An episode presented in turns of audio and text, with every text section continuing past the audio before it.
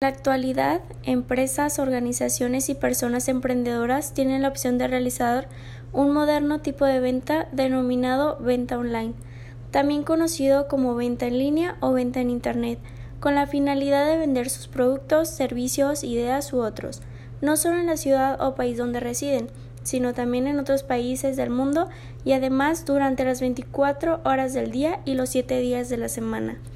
Principales ventajas de la venta en línea. Ajustes rápidos a las condiciones del mercado, es decir, que las empresas pueden añadir o quitar productos a sus catálogos online, o bien cambiar los precios y las descripciones. Costos más bajos.